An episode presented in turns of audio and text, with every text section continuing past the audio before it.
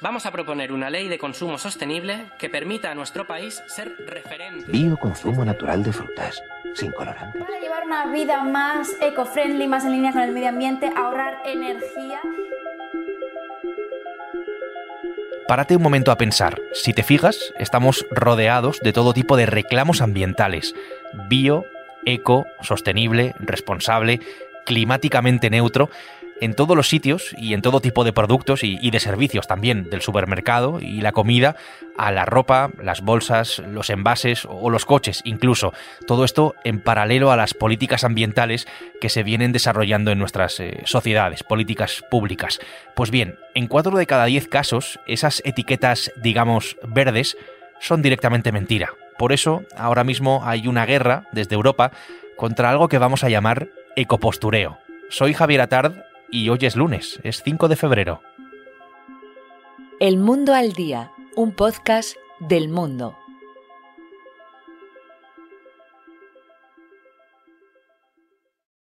La realidad es que hay marcas, eh, empresas que nos engañan y que lo hacen muchas veces con fines comerciales. Y el Parlamento Europeo quiere ponerle coto a este uso que termina por perjudicarnos a los consumidores.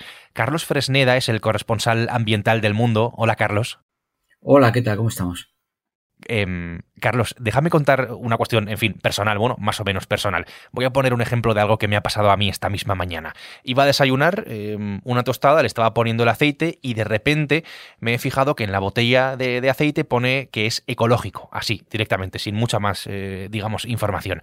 No sé yo tampoco mucho de, de aceites, pero esa etiqueta, ¿cuántas posibilidades hay de que sea más o menos engañosa? Pues mira, según un informe de la, de la Comisión Europea, el 53% de los reclamos ambientales usados para todo tipo de productos son vagos, engañosos o infundados. Tendrías que ver si hay algún, algún sello de certificación y investigar también la, la, verificación de, o sea, qué tipo de sello es, porque se están utilizando muchos reclamos engañosos sin ningún tipo de verificación y control oficial. Y eso es lo que está intentando, eh, de alguna manera, eliminar el Parlamento europeo con esta, esta nueva directiva de empoderamiento del, del, consumidor, que forma parte también de un paraguas de, directivas de economía eh, circular y que se va a ver también refrendada por otra directiva sobre alegaciones ecológicas que va a intentar poner fin a, estos supuestos y erradicar estos supuestos sellos verdes en toda, en toda Europa. Carlos, te voy a pedir que hablemos de un término que es greenwashing, eh, que hace referencia a este asunto del que estamos hablando, greenwashing, que es eh, básicamente lo que hacen las, las, empresas, algunas empresas, mejor dicho. Encontramos términos parecidos como ecopostureo, lo decía antes, lavado verde, que es un poco la traducción. Sí, se utilizan muchos términos, otro es el blanqueo ecológico, pero bueno, greenwashing, el término en inglés, yo creo que está comúnmente aceptado y es como las empresas utilizan el, la moda o el reclamo ambiental para, para, como gancho, como gancho comercial en una, en una manera, de una manera que, que, que hace creer a, a, los consumidores que realmente hay una apuesta por el medio ambiente o es un producto que no, que no es dañino para el medio ambiente o que al revés, incluso es beneficioso, que es otra de las de los reclamos que se utilizan muchas veces, ¿no? Hay empresas comprometidas realmente que, que, que sí hacen, hacen un o por lo menos intentan mitigar el impacto en el medio ambiente y, tienen su certificación oficial que lo demuestra, pero hay muchas otras que, se suben al carro y que utilizan eh, esta llamada un poco a, la contribución, la supuesta contribución al medio ambiente para, para, para vender más o incluso para subir los, los precios, porque la gente también está dispuesta a pagar un poco más si, si un producto es eh, ecológico hasta cierto punto, ¿no? Entonces el greenwashing se utiliza también a, nivel de publicidad, ¿no? De, lo, vemos muchas veces en, carteles o en anuncios, incluso en, en, televisión, eh, pues incluso con a la hora de promocionar los, los subs, los, los, los coches que son como, como, como tanques y que se supone que son eléctricos, pero que el impacto en el medio ambiente lo tienen y, y, de hecho hay una gran polémica ahora también y otro estudio de la Unión Europea de cómo está aumentando el tamaño de, de los coches y como esto se está reduciendo también en un impacto en, la pérdida de espacio público en las ciudades y, bueno, con un impacto ecológico que hasta ahora tampoco, tampoco se había tenido muy, muy en cuenta. ¿no?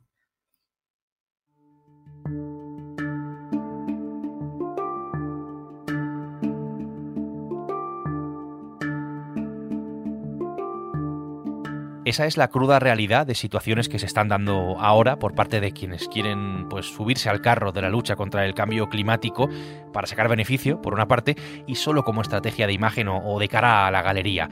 Lo decía al principio, Carlos, esas etiquetas de ecológico, de respetuoso con el medio ambiente, climáticamente neutro, sostenible, responsable, eco-friendly en inglés, y, mi favorita que es bio, que parece que vale para todo, esto puede llegar incluso a confundir al consumidor. Sí, ¿no? Y luego, pues eh, lo, que falta son, realmente hay un criterio unificador, que es lo que está intentando el Parlamento. Y la idea, la idea en última instancia es crear un sello, un sello europeo que, que, que de alguna manera aúne todos los criterios y que, y que sirva para dar garantías de, de, que hay un respaldo a todo esto que se está, que se está alegando, ¿no? Y que sobre todo, pues como tú dices, eh, ha afectado mucho a los productos de, de alimentación con, con la alegación de que si son o no son ecológicos o, biológicos, ¿no? También la polémica de los yogures bio que hubo en su momento. Pues todo esto de alguna manera hay que de alguna manera regularlo y, hacerlo de una manera más, más estricta para que el consumidor tenga garantías a la hora de, comprar, que sepa realmente lo que está comprando y que sobre todo haya información y transparencia, ¿no? Que es también el, punto, el punto de base. Eh, hay otra, otro punto, otro elemento muy interesante en esta directiva, que es el tema de la obsolescencia programada, ¿no? De por qué tantos productos que duran casualmente dos años, que cuando acaba la, garantía, empezando por los teléfonos móviles, a muchos otros, eh, muchos otros productos que también están de alguna manera eh, programados para dejar de funcionar bien a partir de cierto momento. Y, esto también es un punto que, intenta abordar esta, esta directiva que ha sido impulsada y quiero también darle mucho crédito por la eurodiputada croata Biljana Borzan, que, es muy combativa en este tipo de, historias y hizo también una normativa muy interesante sobre el tema del despilfarro alimenticio y es una de, de, las mujeres que más está haciendo en Bruselas ahora mismo por, todo el tema todo el tema ambiental y de economía circular. Por esta cuestión, Carlos, de la obsolescencia programada que, mencionas, em, que podemos ver en productos tecnológicos, en electrodomésticos, bueno, en este tipo de cosas, ¿no? Que, todos sabemos.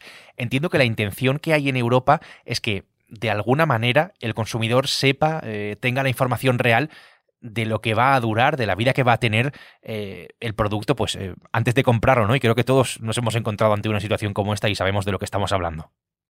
Efectivamente, y es una de las preguntas que se hace Villana Borzan, ¿no? Eh, ¿Quieres saber cuánto durará un producto antes de comprarlo? Pues yo creo que es una respuesta obvia, ¿no? Todos los consumidores querrían saber realmente, ella dice que más del 85% de los ciudadanos croatas y europeos lo, lo desean, ¿no? Y es una, un deseo de, de, responder a, a, a, esa, pregunta que yo creo que es básica y, es un derecho del, del, consumidor. Hombre, un producto se puede romper en un momento dado por un mal uso, pero lo que no, lo que no es concebible o, admisible es que, haya ciertos productos que a partir del segundo año empiezan a, decaer y, prácticamente dejan de funcionar y, bueno, y, luego qué pasa con ese producto, que es otro problema, ¿no? Y, también en el fondo otra de las cuestiones de acabar con esta, con esta cultura de usar y tirar, ¿no? De tener un móvil que no, te ha durado apenas dos años y, ya estás comprando otro con, todo lo que supone deshacerte del, del anterior, ¿no? todo va de alguna manera unido y, entra dentro de, este de este paraguas de la economía circular que la Unión Europea está impulsando desde hace mucho tiempo y va muy por delante de lo que se hace en Estados Unidos y en el Reino Unido en este sentido. Y es algo que los, hasta los grupos ecologistas eh, como Greenpeace reconocen. El Parlamento Europeo aprobó este miércoles una ley que prohíbe el greenwashing. En pleno auge de los productos eco o bio, la UE ha tomado la iniciativa contra las empresas que se publicitan. Esto del ecopostureo se ha discutido a fondo en el Parlamento Europeo que ha aprobado, además lo ha hecho con una mayoría absolutísima, ha aprobado prohibir el greenwashing del que hablábamos antes, justo después de acordarlo también con el Consejo y la Comisión hace unos meses, Comisión Europea.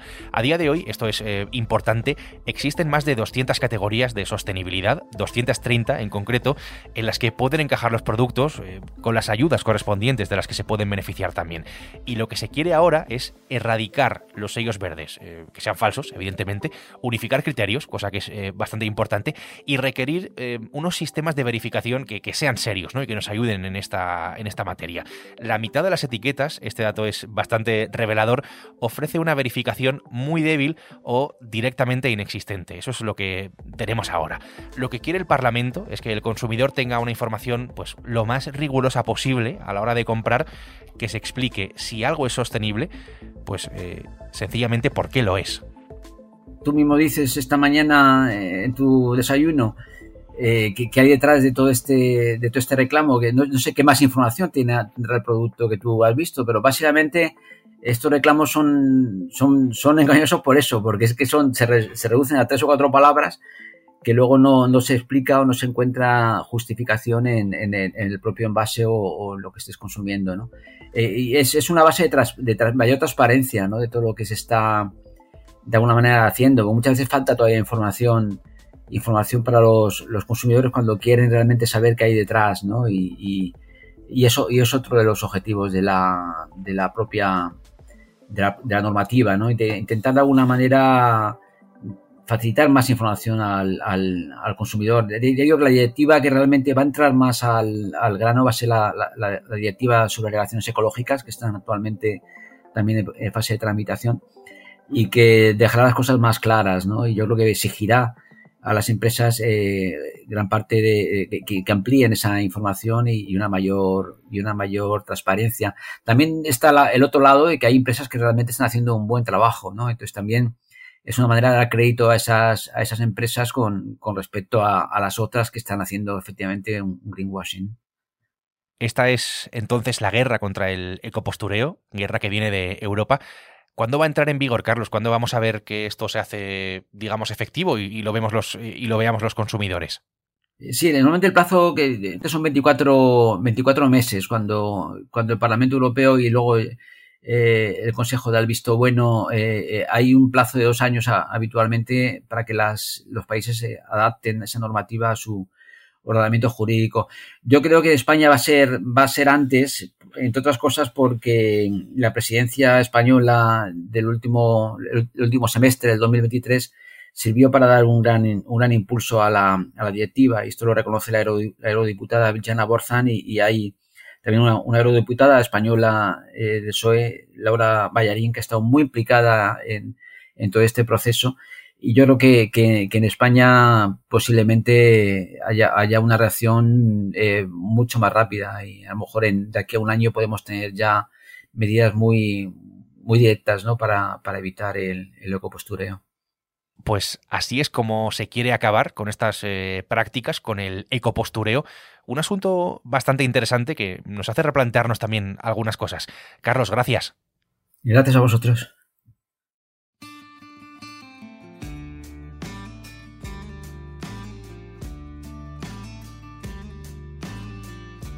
Carlos Fresneda ha hecho posible este episodio de El Mundo al Día, un podcast que puedes escuchar todos los días en elmundo.es y en las principales plataformas de audio, donde además tienes la opción de suscribirte.